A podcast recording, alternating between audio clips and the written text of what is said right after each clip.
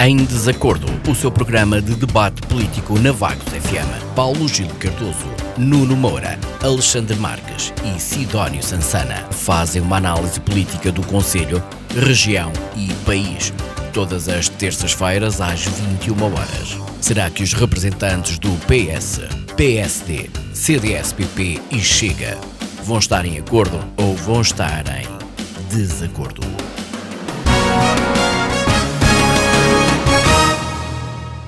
Muito boa noite, bem-vindos a mais uma edição do Em Desacordo, programa de debate político aqui na Vagos FM, como é habitual, com a intervenção dos nossos comentadores, debatentes, representantes dos partidos com assento um, no Conselho de Vagos, Alexandre Marques, do CDS, Sidónio Sansana, do Chega, Paulo Gil Cardoso, do PS e Nuno Moura, do PSD. Obrigada por estarem connosco em mais uma noite de debate. Como é habitual, uh, começamos esta noite pelos pontos prévios que cada um dos intervenientes nos eh, apresenta e começamos desde já com Alexandre Marques, do CDS-PP de Vagos. Viva Alexandre, boa noite. Que pontos é que nos trouxe para esta noite? Ora, muito boa noite, primeiro que tudo. Olá, Edith. Um abraço para a Sara e para a Isabel, que hoje nos estão connosco. Uh, boa noite aos meus colegas de painel e boa noite a todos aqueles que nos estão a ouvir.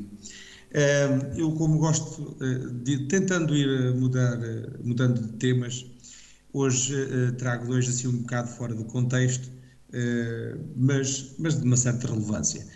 Uh, para aqueles que são os aficionados por tartarugas e cágados e, e tudo o que tem a ver com este tipo de animais, ontem, segunda-feira, foi o Dia Mundial da Tartaruga, um evento promovido desde o ano de 2000, a 23 de maio, uh, pela American Tortoise Rescue. Penso que disse o nome da associação eh, da forma correta. Portanto, para todos aqueles como eu que gostam uh, deste tipo de animais, eu por acaso tenho três, uh, ontem foi um dia para celebrar. Ainda no dia de ontem, uh, vários cientistas descobriram, dentro de um buraco gigante na China, uma floresta primitiva muito bem preservada. Portanto, ainda há sítios no mundo onde eh, a pegada humana não conseguiu destruir as forças da natureza. Os últimos dois temas que trago nada tem a ver com os dois primeiros, eh, mas obviamente que causam muita preocupação. Portanto, vivemos eh, tempos muito instáveis. A Finlândia e a Suécia com a adesão à NATO, as ameaças de Putin em relação a isto, eh, e agora não só Putin e a Rússia, mas também a China e Xi Jinping. Eh, Biden sentiu-se na necessidade, não é? o presidente dos Estados Unidos da América, de prometer defender Taiwan eh, militarmente de um ataque da China. Portanto, estão-se a criar e a gerar várias frentes de guerra no nosso, no nosso planeta que, que nada de bom conseguem augurar. E isto é realmente muito preocupante. Ainda em relação à guerra, eh, e, e sim, agora em relação à Rússia e a Putin, eh, um dos conselheiros eh, mais fiéis, digamos assim, de Vladimir Putin e diplomata russo nas Nações Unidas, renunciou ao cargo devido à guerra na Ucrânia. As palavras dele foram: Nunca me senti tão envergonhado do meu país. Esperemos que estas palavras consigam ecoar mundo fora e chegar aos ouvidos de Putin uh, e, e, que tenham algum peso na sua consciência. Para já é tudo, obrigado. Muito bem, obrigada Alexandre. Agora vamos dar um, vez e dar voz ao Sidónio Sanzana, em representação do Chega, no Conselho de Vagos. Viva, boa noite, Sidónio. Que pontos prévios é que hum, selecionou para esta noite?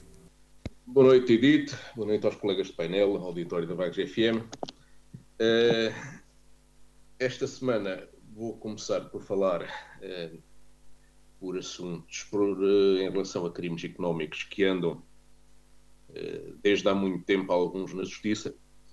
isto porque desde depois, na semana passada, termos conhecido o trágico desfecho de um condenado por crime de natureza económica cuja fuga para o estrangeiro embaraçou a justiça portuguesa, neste caso João Rendeiro. Esta semana tivemos a notícia de que José Sócrates, eh, quase eterno arguído por crimes de natureza similar, estava no Brasil sem conhecimento do Tribunal Competente de Lisboa apesar de estar sujeito a termo de identidade e residência que o obriga a comunicar ausências de país superiores a cinco dias. Pelos vistos, nestas questões, a justiça portuguesa não aprende. Ainda para mais, também nesta semana ficamos a saber que Álvaro Severinho, eh, suspeito de ter desviado mais de 500 milhões de euros da filial angolana do ex-BES enquanto foi presidente da mesma, foi intimado a pagar uma calção de 6 milhões de euros, para a qual, sabe-se lá como, arranjou dinheiro esta semana. Eh, Álvaro Severinho, com o desfalque milionário supostamente cometido, poderá ter sido mais responsável do que o próprio Ricardo Selgado pela falência do BES. Talvez um dia se venha a conhecer a história toda, mas eh, passa com o pagamento desta calção a poder circular livremente no espaço europeu. Mais uma vez, a justiça portuguesa não aprende. E uh, aparentemente a coisa também não promete mudar nos próximos tempos. Uh, desde a tomada do, de posse do novo governo, por exemplo, o Ministro da, da Educação parece um elefante numa loja de porcelanas, Ministros da Economia e das Finanças dão tiros no pé regularmente, e a verdade é que nem me consegui lembrar do nome do titular da pasta da Justiça de tão invisível que ela andava, até surgir a polémica da declaração pelo Tribunal Constitucional da inconstitucionalidade do arquivo de metadados, que ameaça tirar muitos destes processos mediáticos para o lixo. É, tive de fazer uma pesquisa na internet para ficar a saber que temos Ministra da Justiça que se chama Catarina Sarmento e Castro. É, será esta descrição da Ministra da Justiça consequência apenas do facto da mesma ser, segundo o seu currículo, especialista em proteção de dados e privacidade?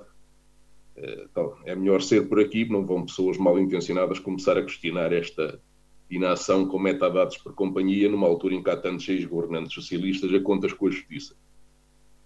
Para além disto, eu destacava nos últimos dias uh, a visita do Primeiro-Ministro à Ucrânia. Uh, desta visita eu retive o alerta sensato, diga-se, de António Costa, quanto à duração previsível do processo de adesão da Ucrânia, citando comparativamente com o que se passou com a adesão portuguesa, o que motivou o desagrado do presidente Zelensky. Bom, nós costumamos todos comungar da preço pela dor do povo ucraniano e penso que o mesmo devia ser extensivo ao povo russo, que vai seguramente suportar por décadas o estigma das atrocidades engendradas pela mente transtornada do seu líder. Mas a imagem da nação ucraniana também se pode ressentir quando o seu presidente, que, diga-se passagem, é um ator que se tornou bilionário com o seu jeito para a produção de ficção, eh, quando ele aparece regularmente a intimidar o, o Ocidente, quando a Ucrânia, sem ajuda externa, já estaria de cócoras perante o, o invasor. Uh, Zelensky julga certamente que fará o seu papel na defesa dos interesses ucranianos, mas se ele pretende aderir à União Europeia, ainda por cima, já amanhã, se possível, convinha conhecer os princípios básicos por que se rege a instituição a que pretende aderir de facto, a União Europeia pretende, na sua essência, a garantia da, da existência de paz, democracia e respeito pelos direitos humanos no seu seio. E não vou comentar outra vez aqui eh, se penso ou não que ela tem sido eh, bem sucedida nestes objetivos. Mas certamente não o seria se admitisse, por razões emocionais e de oportunismo político conjuntural, um país em guerra que não estará certamente em condições de demonstrar os requisitos exigidos. Se nem a Turquia, muitos anos, conseguiu fazer, ainda neste campo, lembrar eh, que, por exemplo, também eh, acho caricato que países como a Suécia e a Finlândia, cujos líderes políticos andaram décadas a vender aos seus povos a ideia que o manterem-se não alinhados era o melhor para o negócio, agora que têm fogo no rabo, se lembram que a todo o gás querem aderir à NATO a meio de um conflito armado que os pode envolver. Eh, lembre-se que o tratado que suporta a NATO obriga os restantes países da organização a envolver-se se um dos seus membros for atacado. Bem faz a Turquia, neste caso, em se opor esta pretensão oportunista e fora de tempo, embora provavelmente por retaliação pelos nãos que houve de Bruxelas desde há muitos anos. Muito obrigado. Muito bem, pontos interessantes partilhados connosco por Sidónio Sansana. Agora damos a voz a Paulo Gil Cardoso, sim, do Partido Socialista. Viva, boa noite, Paulo Gil. Ehm, quais é que são os pontos prémios que temos então para partilhar? Ora, muito boa noite ao auditório da Vagos FM, boa noite à equipa da Vagos FM e aos meus colegas de debate. Uh, eu uh, quero destacar algo que tem estado uh, um pouco em várias frentes e em vários temas relativamente a algumas liberdades, algumas garantias e também a progressão de, e reconhecimento de algumas e a consagração, a consagração de alguns direitos que deveriam ser efetivadas sem qualquer hesitação. Espanha dá um bom exemplo relativamente a considerar e, facilitar como passível de baixa médica uh, os efeitos mais fortes do ciclo menstrual nas mulheres. Uh, foi incrivelmente no Parlamento Português uma proposta idêntica, foi chumbada por, por, quase todos, uma proposta do, do PAN, que, que era uma proposta semelhante, em que daria às pessoas com menstruações dolorosas a possibilidade de meter baixa médica, desde que prescrita pelo médico, com certeza, e, e foi uh, uh, hoje chumbada uh, pelos votos contra do PS, do PSD, do Iniciativa Liberal e do Chega. Há coisas que eu não consigo entender e esta é uma delas, e não, não consigo entender como é que o meu próprio o partido, onde estou afiliado, vota contra uma proposta de, deste tipo, portanto, que, tinha, que, estava mais ou menos equilibrada. E, e, eventualmente poderia haver espaço a um ajuste em algumas questões técnicas ou de pormenor, mas a lei teria que, tem, tem, para mim, tem toda a razão de passar. Espanha deu um bom exemplo. Mas nós temos aqui uh, outras questões, mesmo a, a nível mundial, uh, de algumas resistências uh, o aumento de algum conservadorismo e ao mesmo tempo de puritanismo bacoco. Bacoco, não tem outra, outra mesmo em Portugal. Por exemplo, nas aulas online ou em conferências e coisas do género, criaram-se regras como isto entre adultos, por exemplo, não é? Tem formações do IFP, por exemplo, e outras entidades, não fumar. por exemplo, Uh, ou, uh, enquanto estiver na sessão. Uh, isto eu acho que é ou, ou, ou, não comer, ou não beber água. Ou, há, há, uma série de regras que são completamente, eu, eu penso que são limitadoras. De, o, o, fumar, enquanto está numa sessão de formação, a um ecrã, não faz diferença a ninguém. Não, não está a fazer fumo, o fumo não passa uh, uh, telematicamente, não é? Portanto, isto é completamente uh, absurdo. Eu, eu não, não, é por eu ser fumador, mas acho que isto que é, é, um, é, é, é um puritanismo bacoco. E temos outros exemplos de puritanismos bacocos. Nós, nós regredimos numa série de coisas. Por exemplo, nos anos 80 e nos anos 90 havia a liberdade de uma mulher poder fazer topless na praia e viam-se mulheres de todas as faixas etárias a fazê-lo e, ao princípio, houve algum choque, não é? Havia alguma resistência, mas nos últimos anos, dos anos 90, isso já não acontecia, era perfeitamente normal. As pessoas, uh, fossem jovens, crianças, o que fosse, já ninguém olhava, já ninguém, já ninguém tinha maldade na cabeça. E de repente regredimos. Entramos aqui num, num puritanismo que eu continuo a considerar bacoco. Uh, por, e, e, mesmo noutro tipo de comportamento, considerar uh, uh, eventualmente um, um, assédio, oferecer uma bebida a alguém, a um desconhecido, a uma desconhecida num bar. Ou, ou levantar a voz a um filho ser considerado violência. conduzir em tronco nu, não se pode conduzir em tronco nu. São coisas assim, que, aí não se regrediu, manteve-se. Mas, mas há coisas um pouco por todo o mundo assim que me deixam uh, uh, preocupado com este, com este puritanismo e com estas regras meias.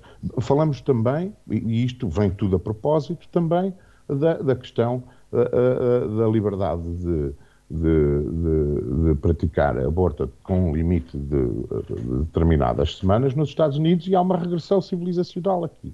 Uh, mas depois há coisas e exemplos no mundo completamente absurdos, ainda piores que estes. Né? Na Suécia, na Suécia, vejam bem, um país que nós consideramos desenvolvido, é proibido dançar na rua, dançar na rua, sem autorização prévia. Eu, se quiser dar um pé de dança com, com a minha companheira, num passeio ou numa praça, nem que seja a brincar, eu tenho que ter uma autorização para poder dançar. Isto é completamente absurdo. Uh, correr. No Burundi é proibido correr. Pode levar até à prisão perpétua. Porquê? Porque uh, uh, o correr pode indiciar uh, que a pessoa fez alguma coisa errada, ou que é um terrorista, ou que é um ladrão, que, quer dizer, e todos os outros não podem correr, quer dizer, eu se estiver atrasado para o trabalho não posso correr. No Turquestão são proibidos carros pretos, vejam lá, por uma questão de superstição. Hein? No Oklahoma, nos Estados Unidos, é proibido fazer caretas a cães ou falar com eles como se fala com uma criança. Na China é proibido o jasmim, as flores de jasmim, que eu até tenho no meu jardim, e muito, uh, pode ser conotado com. Isto é uma questão política, porque é conotado o jasmim com um período de revoluções uh, históricas, as chamadas revoluções jasmins.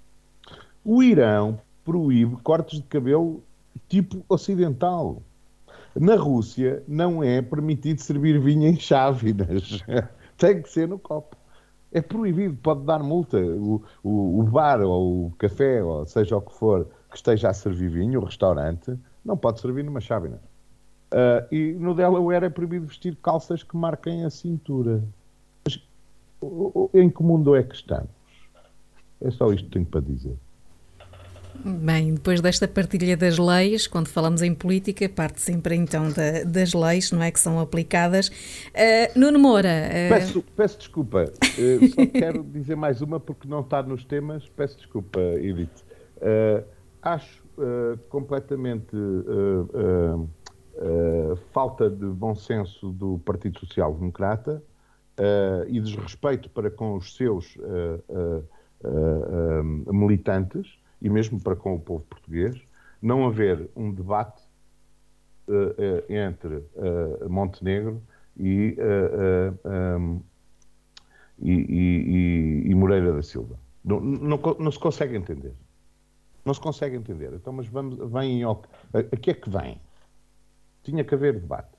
Um empurra para o outro, o outro empurra para a agenda, o outro não sei o quê. Mas isto não estão a respeitar os militantes, com certeza. Muito bem. E fica então aqui esta, esta opinião do Paulo Gil Cardoso. Nuno Moura, vamos aos pontos prévios que temos desde já. Boa noite, obrigada por estar connosco. Olá, Edith, boa noite. Uh, boa noite ao Paulo Gil, boa noite ao Sidónio, ao Alexandre Marques, um cumprimento à, à Isabel, uh, que hoje não está connosco, mas de qualquer forma fica aqui o cumprimento e um cumprimento especial ao auditório da, da Vagos FM. Eh, duas ou três notas eh, muito rápidas. Já agora aproveito para eh, tirar uma dúvida que eu penso que é, que é de todos. Conduzir de chinelos ou em tronco nu não é proibido e, portanto, a lei não faz nenhuma distinção nem, nem nenhuma proibição quanto a isso. Aquilo que acontece é que existe na lei que tudo o que puser em causa a condução deve, deve o condutor abster-se de, de, o praticar. E, portanto, na questão dos chinelos, na questão do tronco nu, uh, penso que não haverá sequer oportunidade de, de, das forças de segurança poderem levantar qualquer alto. Na questão dos chinelos, apenas haverá se uh, o autuante entender que o calçado é propício a causar perigo aos demais utentes da via, e isso obviamente que depois dará uma discussão jurídica, caso a pessoa assim o entenda, mas portanto fica aqui essa, essa nota e já agora uh, não é uma correção ao Paulo, porque uh, eu próprio durante muito tempo ouvi dizer que era proibido conduzir de chinelos e de, e de tronco nu. Uh, no que diz respeito, e já agora que também não era um tema, mas já agora aproveito para, para focar esse aspecto, Uh, obviamente que isto será uma opinião pessoal uh, e que nada tem que ver com o PSD de Vagos, até porque ainda não, não, não nos pronunciámos sobre essa matéria, mas uh, estou de acordo com o Paulo. Acho que, quer dizer, não vejo mal que não exista um, um debate entre os candidatos, mas acho que tudo o que se serviria para esclarecer melhor aqueles que têm que escolher o próximo presidente seria útil e, portanto, penso que é pior não haver debate do que uh, haver debate. E, portanto, acho que, que, deveria haver, mas obviamente que os candidatos lá saberão aquilo que, que estão a fazer. Relativamente aos meus destaques políticos, Uh, quero referir-me ao alerta do economista Eugênio Rosa, que chama a atenção para a perda de poder de compra e faz as contas à diferença entre abril de 2021 e deste ano. E o aumento dos cereais é o mais gritante e traz outros aumentos, como o da carne, e portanto a tendência já vinha desde a pandemia, mas tem aumentado de forma acentuada com a invasão russa na Ucrânia e os portugueses já começaram a fazer as contas ao que consomem. A escalada dos preços está a causar uma profunda degradação das condições de vida, nomeadamente dos trabalhadores e pensionistas, e, e a corroer as poupanças. Quem o garante é, é este economista Eugênio Rosa, que no seu mais recente estudo faz as contas ao aumento dos preços e, e da perda do poder de compra dos portugueses. Começa por recordar que em abril deste ano os preços já eram superiores aos de abril do ano passado, uh, em 7,3%, portanto, em janeiro de 2022 eram superiores aos de janeiro de 2021 em 3,3%, conforme indicam os dados do INE. Uh, e faz as contas, isto significa que em abril de 2022 um salário ou uma pensão de 1000 euros correspondia a preços de abril de 2021 apenas a 932 euros, com 932 euros em abril de 2021, comprava o mesmo que em abril de 2022 com 1000 euros. E, portanto, o economista refere ainda que o salário mínimo nacional, atualmente nos 705 euros, corresponde a preços de abril de 2022 a apenas 657 euros. Este é o resultado da inflação e o Estado ganha com a inflação uh, uh, um produto que custa 1000 euros, se pagar 23% de IVA, o Estado recebe 23 euros, mas se o preço subir para 110 euros, o IVA de 23 sobre os 110 já não são 25,30 euros, ou seja, mais 2 uh, euros e 30 cêntimos. E, portanto, segundo os dados da Direção-Geral do Orçamento, nos primeiros três meses do ano passado, o Estado arrecadou 697 milhões de euros de impostos sobre os produtos petrolíferos e energéticos e 4 mil milhões uh, de euros de IVA.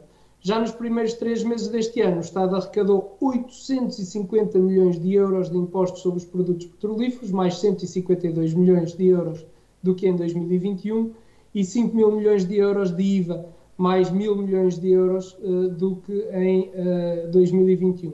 Estes são os resultados que poderiam indiciar um aumento dos salários, pelo menos para valores que se aproximassem com a taxa de inflação prevista para este ano. Mas o governo tem em manter os 0,9% e com isso reduz em muito o poder de compra dos portugueses e cria mais instabilidade social. E portanto não há dúvida que a continuação da guerra destruirá ainda mais a Ucrânia uh, uh, e o FMI já estimou que a reconstrução custará mais de 500 mil milhões de euros, 2,5 vezes uh, o PIB português. Que Kiev pretende que seja financiada em grande parte pela União Europeia, ou seja, com receitas de impostos cobrados aos europeus, mas também não há dúvida que tal facto irá aumentar a degradação da vida dos, dos portugueses.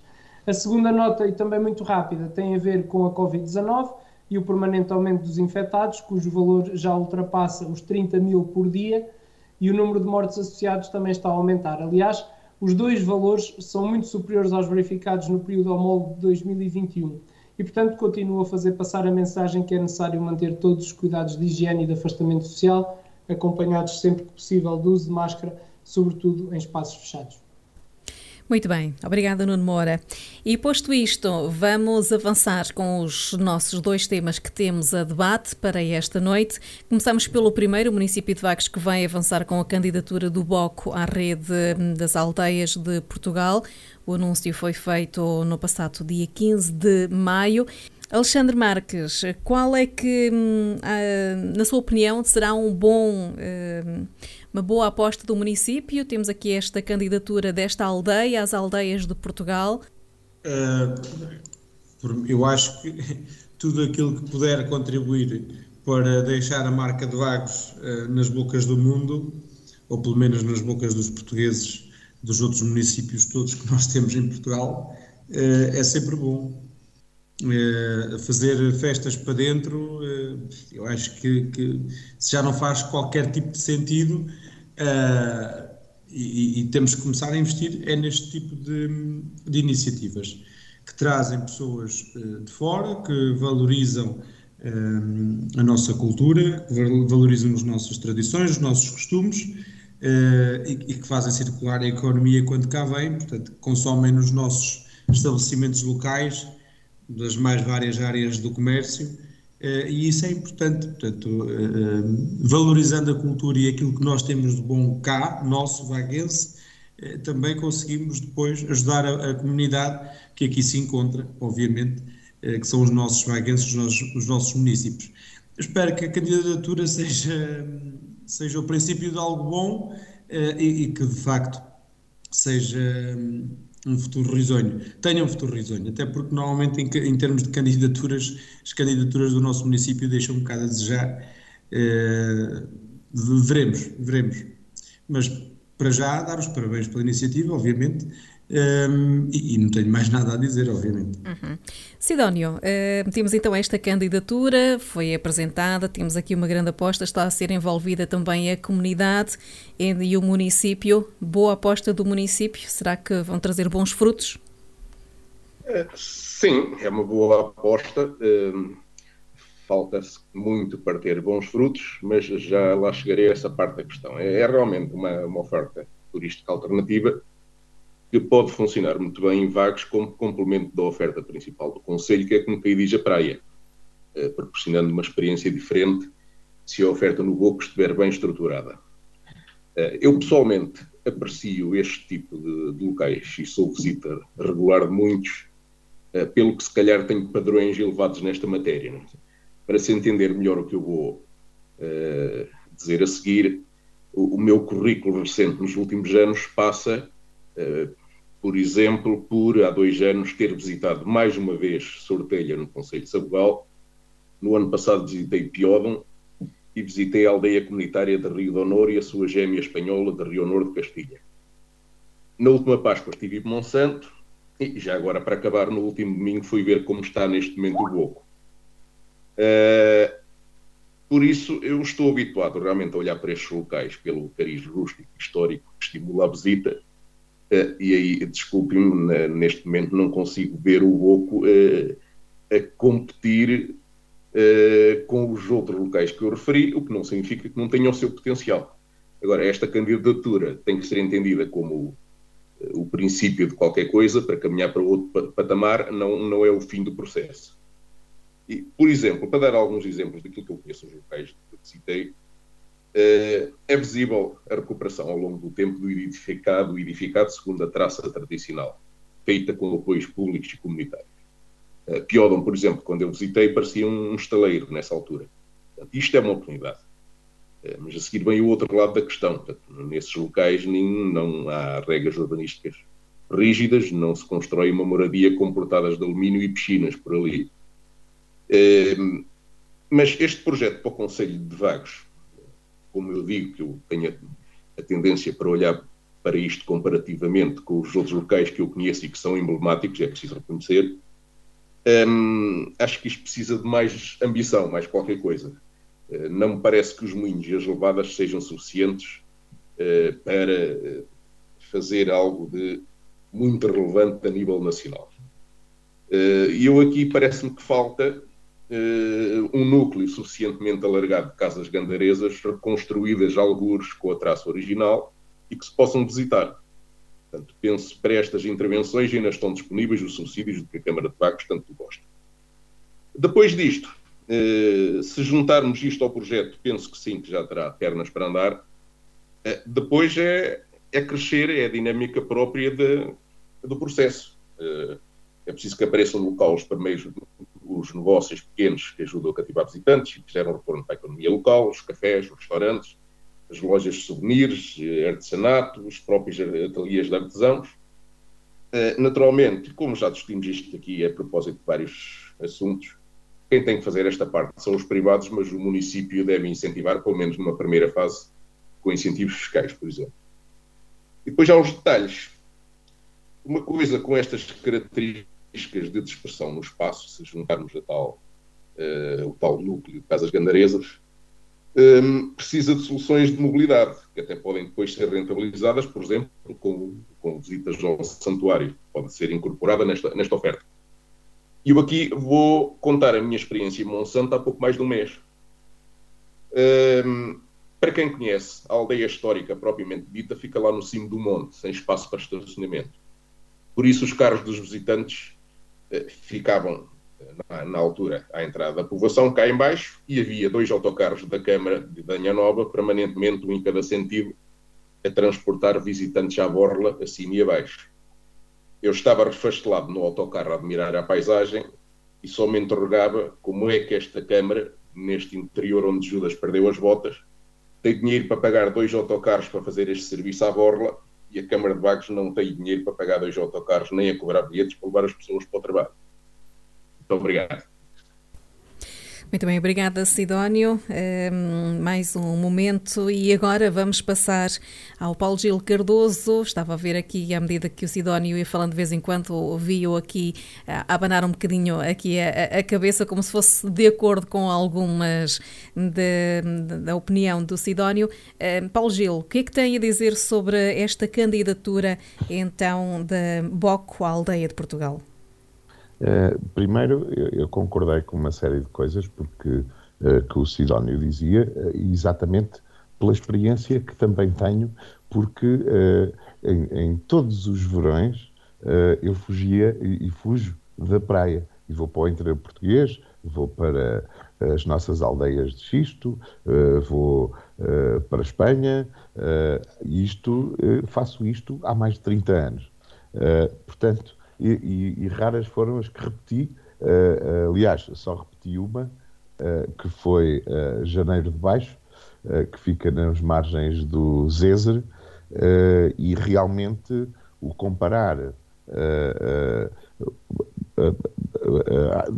desde a preservação do património natural, passando pela, pela, pela preservação também da parte da natureza, Uh, e, das, e, e da, do, da, da, forma de trabalho, de trabalho, rural, etc, etc, etc, uh, e com muitas instalações, muitas recuperações. Uh, aliás, nós até temos aldeias, e Janeiro de Baixo é uma delas, por exemplo, que tem investimento em recuperação de casas por um fundo da Islândia, da Noruega e da Finlândia e do Luxemburgo, ok? portanto, desde casas-museu, uh, tudo e mais alguma coisa. Uh, e eu não estou a ver isto no BOCO ainda, eventualmente. Isto é um projeto muito ambicioso, mas muito ambicioso, para ter uh, este nível ou esta, esta, este, este, património, explorar este património e ser uma aldeia típica portuguesa, é, é um projeto com muita ambição, porque tem um trabalho gigantesco pela frente. Esperemos que sim, que consigam. Uh, eu, eu, gosto destas ambições, uh, portanto, eu concordo com a questão uh, do, do, dessa ambição de, de, de, ter uma aldeia do Conselho de Vagos que, faça parte das, das, aldeias típicas portuguesas. mas isto tem, tem, tem, muito trabalho a fazer. E, e, e, se calhar teria sido preferível começar um bocadinho antes, antes de apresentar uma candidatura, uh, uh, experimentar outras candidaturas de, de requalificação da Casa Gandaresa, por exemplo, ser visitável, etc., das levadas, envolver, quem sabe, desde a questão do, do do, do, do ambiente, eh, porque eh, há aqui uma série de coisas que eu, enquanto eh, membro e sócio fundador da Charcos Companhia, que conheço e que fomos os primeiros a fazer uma limpeza nas levadas, com a participação da Junta de Freguesia na altura, isto para em 2014 ou 2015, e, e que estavam completamente deterioradas, Uh, e, e, e, sim, ali é um local extraordinário, mas que tem que ser trabalhado. Temos eucaliptos a mais, temos invasoras a mais, temos acácias a mais, temos uh, canas. As canas não são nossas, nós nascemos com elas, mas as canas são invasoras e as canas não podem estar nas levadas, por exemplo. Uh, e, e, esse tipo de, de, E depois a parte edificada também, com certeza. Portanto, isto é um, um projeto muito ambicioso. Uh, e eu espero que haja bom senso. Eu sou, sou, sou a favor, sou a favor, nitidamente a favor, por, pela valorização do nosso património uh, edificado, por nosso património cultural e por nosso património ambiental. E digo mais, uma coisa que eu defendo há muitos anos e que até fazia parte uh, do, do manifesto eleitoral do, do, do, PS, nós deveríamos fazer uma micro-reserva do Vale do Boco. Porque nós temos espécies impressionantes aqui e que só existem em poucas partes do país e do mundo. Uh, ainda, ainda este fim de semana e durante a semana, eu quase todos os dias, nós identificamos, já temos no Conselho de Vagos mais de 1.300 espécies identificadas. 1.300 espécies. Desde insetos, plantas, uh, uh, mamíferos, répteis, aves. Uh, isto, e, e, a grande concentração de diversidade está exatamente no Rio Boco. e e, e, devemos com certeza valorizar isso com regras e todos os apoios que vierem, ótimo, e, e, investimentos que vierem, ótimo, mas tem que ser feito com bom senso, tem que ser feito equilibradamente.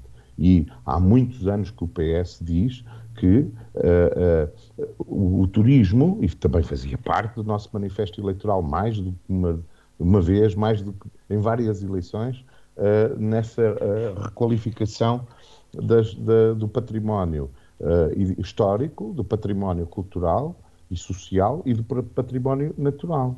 E, e, mas para isso o nosso turismo tem que funcionar. Nós, nós, eu não posso chegar à sede do Conselho e não ter uma placa a dizer pós-turismo. Não posso. Nem que seja na biblioteca ou na Câmara, onde for. Tem que ter o posto principal que seja na vagueira, ok, é, não tem problema nenhum. Para mim, não tem problema nenhum. Mas eu, quando vou a uma aldeia destas, e o Sidónio sabe como é que é, e vocês também, nas vossas viagens que fazem, vocês vão a um conselho, a primeira coisa que vocês fazem é ir à sede do conselho à, à, à procura do posto-turismo e dos prospectos e dos mapas e para ir conhecer a zona. Não, não, não vão, não vão uh, uh, sei lá, quando, quando vão a, a, Leiria ou a Coimbra ou não sei o quê, Coimbra é um bocadinho diferente porque tem Coimbra e vai-se logo lá virado. Mas eu quero conhecer as aldeias à volta de Condeixa. Eu vou à sede, não é? Eu, eu, eu vou para a Lausanne, eu vou à sede. Ou à, ou, à sede da freguesia ou à sede municipal. Aqui não. Eu chego à vila e não tenho uma placa que diga posto turismo. Zero. Quer dizer, e nós temos que trabalhar muito mas muito antes de criar esta diversidade. Mas eh, concordo perfeitamente, é um projeto ambicioso e estou cá para ajudar no que for preciso. Nuno Moura, temos aqui o projeto de que arrancou, ainda terá aqui muito para, para andar e muito a fazer, mas para já é um bom arranque. Sim, uh, relativamente. Eu, eu, gostava de dizer que me custa ouvir dizer que as candidaturas do município deixam muito a desejar. Quer dizer, nós temos uma série de obras a decorrer, praticamente todas elas com candidaturas uh, aprovadas. E, portanto, este é um processo de, de, candidatura que está inserido numa estratégia de desenvolvimento turístico do Conselho de Vagos e, nessa sequência, por exemplo, o fim de semana de 14 e 15 de maio foi uh, para a aldeia do Boco de extrema importância ao nível turístico e cultural. O dia 14 de maio contou com a segunda edição da atividade Tradições nas Azenhas da aldeia do Boco, uma experiência de valorização do território e dos seus recursos ligada à temática das azenhas e moinhos, onde foi possível experimentar todo o processo de fabrico da broa mimosa, desde a moagem do, do milho à confecção da massa uh, a, e a sua colocação no forno, Uh, foi também uma oportunidade para dar a conhecer como funciona uma azenha e como consegue transformar o milho em farinha. Enquanto a massa uh, levedava, os participantes fizeram uma caminhada pelo trilho entre as levadas uh, e azenhas que percorre o Val do Boco. No final foi possível provar a deliciosa broa mimosa com o doce de abóbora e requeijão. E, portanto, esta atividade que se realizou no âmbito das comemorações do Dia Nacional dos Moinhos e que foi organizada pelo município de Vagos, pela Junta de Freguesia de Sousa, pela Confraria Sabores da Abóbora e os proprietários das azenhas e moinhos da aldeia do Boco, estava inicialmente agendada para o dia 9 de abril, mas foi adiada para os dias 7 e 14 de maio devido à previsão de chuva. E, portanto, foram mais de 80 inscritos, distribuídos pelas duas edições da atividade, sendo o balanço extremamente positivo, podendo uh, constatar-se pelos resultados do inquérito de satisfação realizado aos participantes. E conhecer as tradições locais, fazer a caminhada pelo trilho, ter contato com a natureza, conhecer as azenhas e participar no processo de confecção do pão foram atividades que os participantes mais gostaram de fazer e todos responderam que voltariam a fazer a atividade e a recomendá-la a um amigo. E, portanto, pretende-se no futuro dar continuidade a este tipo de atividades, por forma a potenciar a oferta de um produto turístico estruturado uh, na valorização das tradições e do património uh, molinológico. Uh, no dia 15, por outro lado, foi realizada uma sessão de apresentação à comunidade local na antiga escola primária do Boco, com o objetivo de classificar a aldeia do Boco como aldeia de Portugal, o que permitirá a sua integração na rede de aldeias de Portugal, da responsabilidade da Associação de Turismo da Aldeia, e, portanto, nessa sessão estiveram presentes o Presidente da Câmara Municipal, Dr. Silveira Regalado, o Presidente da Junta de Freguesia de Sousa, Nelson de Cheganças, a Coordenadora do GAL Aveiro Norte e Sul, Carmo Ambrósio, e Maria João Pacheco, representante da a, a Associação de Turismo da Aldeia. A participar ativamente estiveram cerca de 40 habitantes da aldeia, que entre todos avaliaram os pontos fortes da aldeia a serem valorizados e comprometeram-se em trabalhar num plano de atividades a desenvolver no âmbito do referido projeto. E, portanto, a iniciativa Aldeias de Portugal é promovida pela Associação de Turismo da Aldeia, que é composta por várias associações de desenvolvimento local, que se juntaram num esforço de sintonia em torno da, da ideia de potenciar o desenvolvimento e a promoção dos territórios rurais. Em suma, Penso que são estes eh, pequenos passos que potenciam o futuro do nosso Conselho em termos turísticos, a par de outros que se vão consolidando e outros que estão ainda em estudo. Obviamente que um, esta candidatura precisa do seu trabalho, precisa do seu tempo, porque uh, nós não conseguimos, infelizmente, obrigar as pessoas a virem visitar-nos, mas podemos começar a ter estes cartões de visita para que essa uh, vontade se comece a sentir cada vez mais forte.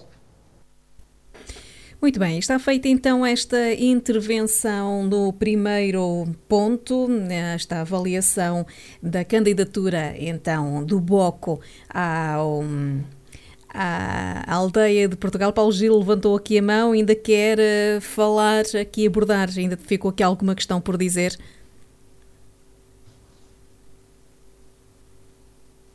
Uh, sim, eu vou referir novamente a questão do posto de turismo. Uh, se procurarem na internet, que é o que agora qualquer pessoa faz, uh, no Google Maps, onde quiserem, procuram posto turismo vagos e mandam-vos para a Bagueira. Uh, não consigo entender porquê. eu até podia ter dois postos de turismo. Ou ter um posto de turismo central e, e, uma delegação.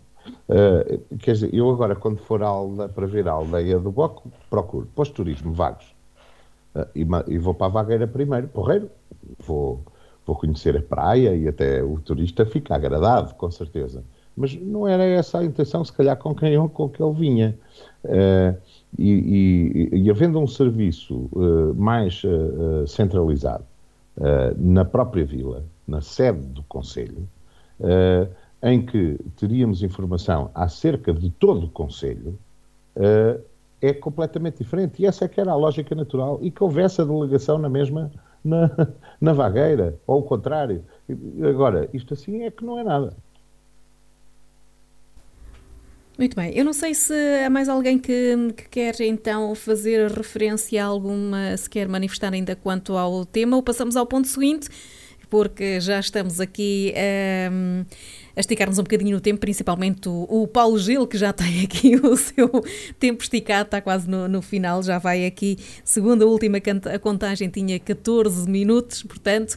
Vamos agora então ao segundo tema colocado aqui, de respeito então ao CDS. Fernando Camelo de Almeida, que se demitiu da presidência da Comissão Política Distrital do CDS de Aveiro. Ele que hum, refere que é o momento de sair, não se revê no modus operandi é, que está a ser implementado no terreno. Estas questões de opiniões e os políticos, cada qual uh, tem as suas opiniões. Terá sido este um bom momento para a saída do agora ex-líder da, da presidência de, de distrital do CDS? O, o líder uh, inicial desta distrital não era o Fernando Camilo de Almeida, era o Ricardo Nelito, que saiu pouco antes do, do, portanto, do prazo findar da entrega das listas às legislativas no Tribunal. Por motivos pessoais, nem interessa estar aqui a rebater isso.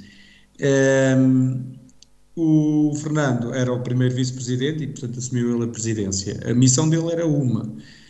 O Fernando é uma pessoa de extrema capacidade, portanto, é, é, é, uma pessoa fantástica, eu gosto muito dele e já falei com ele sobre este assunto, pessoalmente até, uh, e é uma coisa muito simples, estava na hora, é assim mesmo. Na política nada é eterno, ele não vai para, para a prateleira, ele está nas fileiras na mesma, continua a ser CDS, é o que é. Um, ele estava muito uh, uh, conectado à antiga direção nacional do partido, eh, portanto, aliás, fazia parte de, de, da Comissão Política Nacional do, do Dr. Francisco Rodrigues, Rodrigues dos Santos, e, e, portanto, tendo findado a missão que ele assumiu, uh, e, portanto, tendo mudado a liderança do partido, é normal que, que ele tenha sentido que, que devia de, de mudar.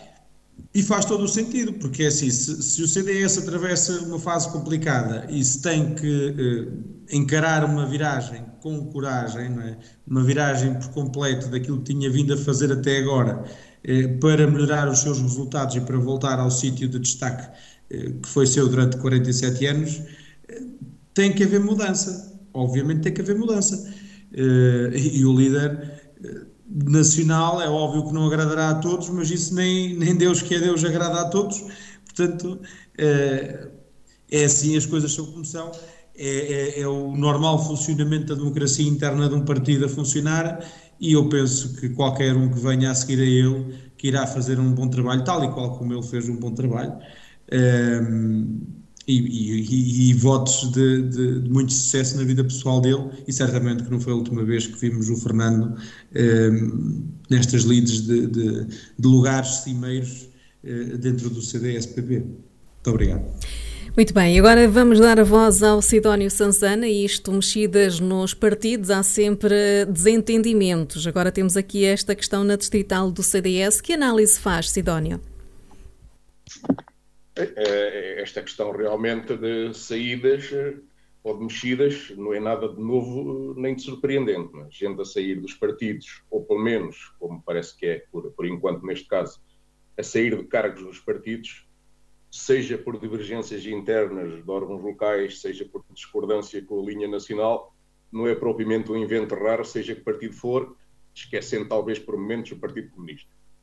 Eh, nos últimos tempos, saídas no CDS, muito menos eh, como eu também não sei das tricas internas do CDS que possam estar por trás desta demissão, eh, a linha de pensamento que eu posso explorar aqui é se esta é mais uma daquelas saídas a que temos assistido no CDS no processo de desintegração do partido.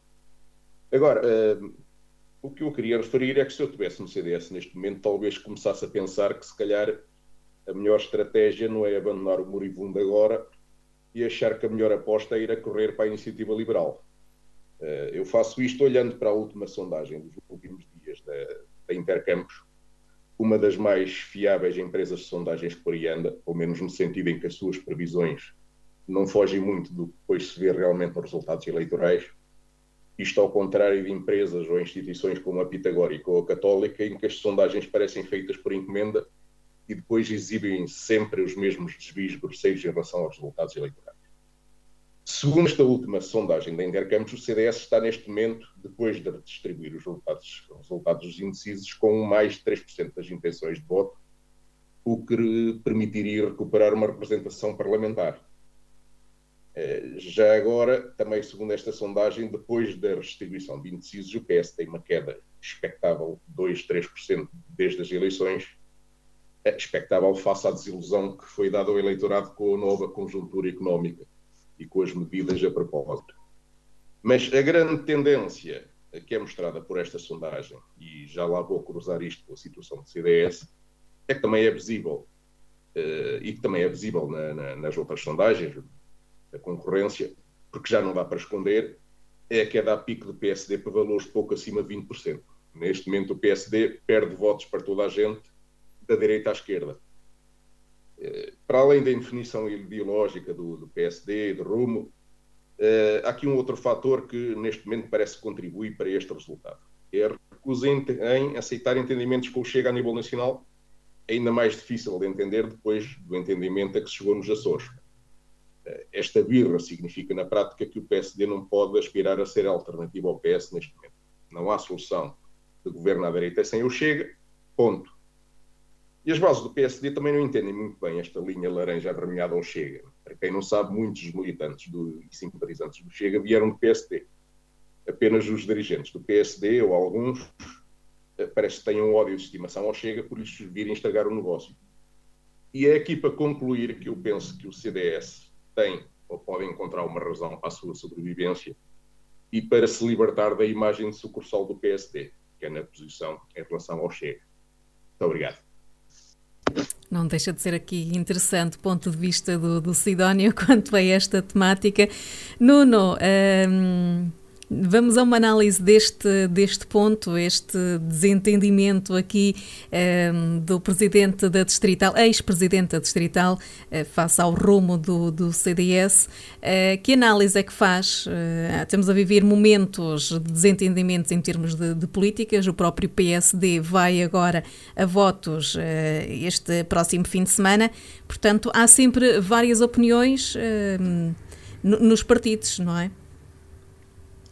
Ora bem, Edith, em primeiro lugar, não me surpreende que o PSD, neste momento, esteja em baixo nas sondagens. Eh, para já estamos com um vazio de liderança, pese embora o Rui Rio se mantenha. A verdade é que uh, o PSD, nestes últimos tempos e pós-eleições, uh, praticamente uh, não se tem feito ouvir.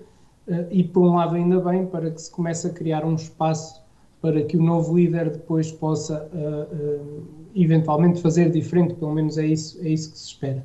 Depois fico, uh, de certa forma, uh, satisfeito pela revelação do Sidónio de que um, teria deixado o PSD para ir para, para o Chega. Eu não, não sei se fiz bem, mas pelo menos fico já com a indicação de que um, os valores e os princípios que defendemos no PSD fazem também parte uh, dos valores e princípios uh, que o Sidónio uh, defende. relativamente à, à, à, linha vermelha com o Chega, eu penso que é um, um, um, processo que tem que ser visto com, com, com algum cuidado e que se prende essencialmente com as posições extremistas que, que o Chega normalmente defende. Eu entendo que poderia, sem querer ingerir, obviamente, na, nas questões político-partidárias do outro partido, penso que a questão muitas vezes nem tem que ver com uh, aquilo que defende, tem a ver com a forma como eh, são expostas essas, essas ideias e que levam para o extremismo, e esse é uh, o ponto-chave para que a linha laranja se comece a transformar em vermelha naquilo que se diz respeito à aproximação do PSD com o Chega.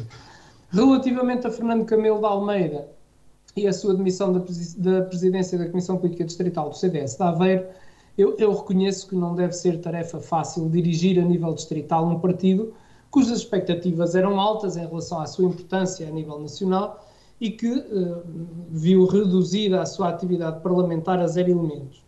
Uh, uma derrota que se fez sentir aos mais diversos níveis, uh, como agora demonstra o líder da Distrital de Missionário, quando refere que não se revê no modus operandi que está a ser implementado o, o, o, no terreno. Presume-se que se refere à atual ação política, eh, não deixando de implicitamente criticar os que querem agora agarrar-se aos lugares. Depois de ter passado por períodos mais difíceis, nunca o CDS teve tão mau resultado e não uh, me parece que depois de ter batido tão fundo, uh, se tivermos em consideração que até o PAN e o LIVRE elegeram um deputado, o CDS recupere com facilidade o protagonismo político que já teve. Enfim, são os sinais do tempo e o reflexo das lutas internas que se verificaram e que só prejudicam uh, e prejudicaram a ação política de quem liderava. Uh, Esquecem-se muitas vezes os protagonistas que este tipo de atitudes e de procedimentos descredibilizam e enfraquecem os partidos políticos, muitas vezes de uma forma irremediável. Acresce a isto um novo cenário político, com a ascensão do Iniciativa Liberal e do Chega, que reduzem o espaço mediático e o espaço político do, do, do CDS. E, portanto, a nós resta-nos aguardar qual o caminho que este partido vai seguir e quais os protagonistas que lhe vão dar corpo.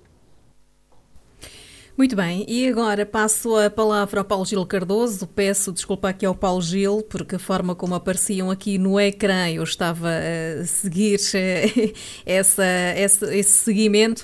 Eh, Paulo Gil, vamos aqui a um breve comentário sobre esta análise da, demissão, de, mas mesmo breve, uma vez que os seus 15 minutos já, já passaram.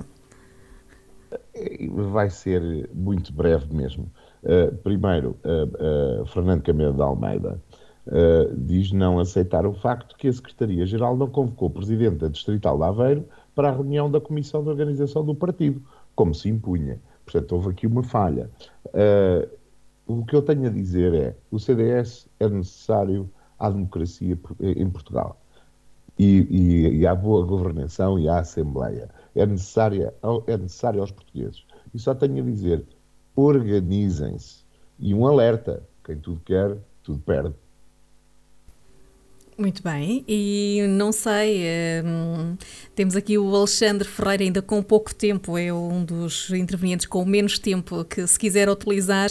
Alexandre, estamos a falar também do seu CDS e tivemos agora aqui Paulo Gil Cardoso a dar esta questão de organizem-se. Acha que esta decisão de demissão foi por falta de alguns desentendimentos, desorganização no partido? Assim, primeiro que tudo, em jeito de brincadeira, meu não é, se fosse meu eu vendia-o eu, meu só tenho a minha mãe, o meu pai e os meus irmãos, de resto não é nada meu, minha senhora. Isto muito simples, porque é assim, eh, os valores e os princípios de cada um de nós são os valores e os princípios que nós, que nós supostamente é, acreditamos, defendemos eh, e com os quais nos identificamos. O CDS foi fundado é, em princípios, em valores, numa ideologia. Independentemente dos resultados eleitorais, a carta que fundou o partido, com esses princípios, esses valores e essa ideologia, é a carta em que eu acredito. Por algum motivo não me juntei a outro partido qualquer e se calhar até tinha eh, maior abertura para estar noutro partido se ligasse se calhar às tendências familiares. É tão simples quanto isto. E quem acredita realmente em princípios, em valores e, e numa ideologia, numa linha ideológica, não se pode vender simplesmente porque sim. Eu não me vou desfiliar do CDS para ir para a Iniciativa Liberal ou para o Chega, que são partidos que neste momento nasceram, estão aí, expandiram, cresceram. Não, não vou fazer isso. Não faz sentido nenhum. Nem também não vou sair do CDS para ir para o PSD. Muito menos para o PS, desculpa lá, Paulo Gil, uh, mas uh, as linhas não se cruzam aí. Uh, não faz sentido nenhum. E, portanto, eu custa-me mas vou dizer isto a primeira vez em público, ver pessoas que se dizem ter sido grandes centristas em grandes, em outros tempos, e neste momento dão um currabo à sola. E são ratos. E os ratos são socialistas. Ponto. É tão simples quanto isto. É uma alusão ao largo do rato, Paulo Gil, tem calma. Não estou a chamar ratos, calma, estava na brincadeira. Estavas aí a rir-te muito e eu achei que merecias lá uma opinião. É, é, é, é, bom, é bom que não chamemos ratos aos socialistas, é? É bom, é? Em relação ao Chega, eu só tenho que dizer uma coisa ao Sidónio. Uh, vocês tão depressa nascem e, e, e, crescem, como depressa morrem e caem pela ladeira abaixo. Uh, eu custa-me ver, por exemplo, tantos e tantos cheguistas que já foram eleitos nas últimas autárquicas e já se demitiram eh, e abandonaram o partido porque entraram em conflitos com as direções nacionais. Todos os partidos têm problemas. Todos os partidos têm crises de maturação, de maturidade, de crescimento, de desenvolvimento. E o do CDS é um, é um problema como esse, como em qualquer outro partido. E é como o Paulo Gil diz: nós fazemos falta sempre cá estivermos, temos que nos organizar. E o Fernando, eu não quis, nem quis, nem vou entrar uh, pelas, pelas quesilhas internas do nosso partido. Uh, não vou aqui debater a razão pela qual ele disse isso que o Paulo Gili aqui enunciou. Uh, a verdade é uma. Ele deu o melhor dele, liderou a equipa da Distrital numa, numa fase muito complicada na constituição de uma lista e durante a campanha. Demos o nosso melhor, temos a nossa consciência tranquila é tempo de vir outro, virá outro e, e, e que tenha um futuro muito risonho pela frente. Uhum. Alexandra, e já está estipulado quando é que haverá substituição? Isto não se trata de. É assim, por norma, aquilo que, e penso que funcionará nos outros, nos outros partidos assim, a Distrital não se demitiu. Quem se demitiu foi o Presidente da Distrital. Sobe. E, portanto, acontecendo isto, será o primeiro vice-presidente que o, que o segue a assumir a presidência da Distrital. Eu sou a favor de eleições. É óbvio que eh, marcar eleições não é. Não, eu não vou marcar eleições ou qualquer. Isso não acontece em partido nenhum. Marcar-se eleições de hoje para amanhã. Não é? Eh, faz todo o sentido que eh, até ao final deste mandato, porque a, a, Distrital está eleita e tem legitimidade, que se cumpra o mandato e que se prepare as eleições para o mandato que vem a seguir.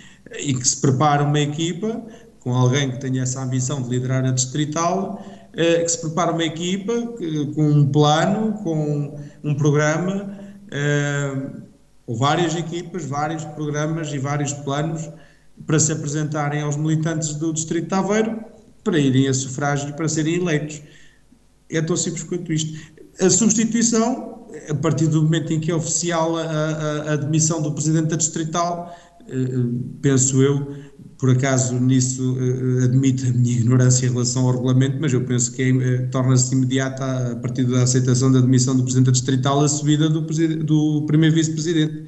Portanto, o primeiro Vice-Presidente, penso eu, ser André Chambel, será neste... André Chambel não, peço desculpa. Eu não tenho aqui acesso ao e-mail de, de, interno, mas se tivesse, via isso no instante. Um, mas o primeiro vice-presidente será, uh, neste momento, já presidente da Distrital. Uhum, a presidência fica sempre assegurada. Sidónia Sansana, ainda uhum. tem aqui algum tempo, uh, ainda queres uh, manifestar-se? Uh, sim, dois comentários rápidos em relação a, a, questões que foram aqui abordadas. Começando pelo Alexandre, é verdade que tem saído pessoas do Chega, isso é público, apesar da lei da rolha são dores naturais do crescimento demasiado acelerado e anárquico de um partido que em três anos chegou a 45 mil militantes. Um, algumas das saídas de que eu tive conhecimento e algumas que até nos afetaram muito perto, realmente só pude dizer ainda bem que eles já saíram, o partido fica melhor. Daí até vaticinar o fim do Chega por causa disso, enfim, conto muito teremos descido de 45 mil para 44 mil militantes. Pronto, uma outra nota sobre uma questão que o Moura referiu, sobre a, minha anterior uh, simpatia pelo PSD, uh, eh, eu estava-me a referir em relação a muitos militantes e simpatizantes em geral. Uh, e dirigentes, particular. Eu efetivamente houve fases em que votei PSD, houve fases em que votei CDS, mas nunca fui militante nem de um nem do outro. E pronto, esta é que é uh, a história como ela se deve contar. Ah, obrigado. Muito bem, e é assim que chegamos ao final de mais uma edição do Em Desacordo. Obrigada, Alexandre Marques, Sidónio Sansana, Paulo Gil Cardoso e Nuno Moura por terem, por terem disponibilizado a estar connosco em mais uma hora de debate. Já sabem que o encontro fica marcado para a próxima semana, à mesma hora e aqui no mesmo cantinho. Até para a semana. Em Desacordo, o seu programa de debate político na Vagos FM. Paulo Gil Cardoso, Nuno Moura, Alexandre Marques e Sidónio Sansana fazem uma análise política do Conselho, região e país. Todas as terças-feiras às 21 horas. Será que os representantes do PS, PSD, CDS-PP e Chega vão estar em acordo ou vão estar em desacordo?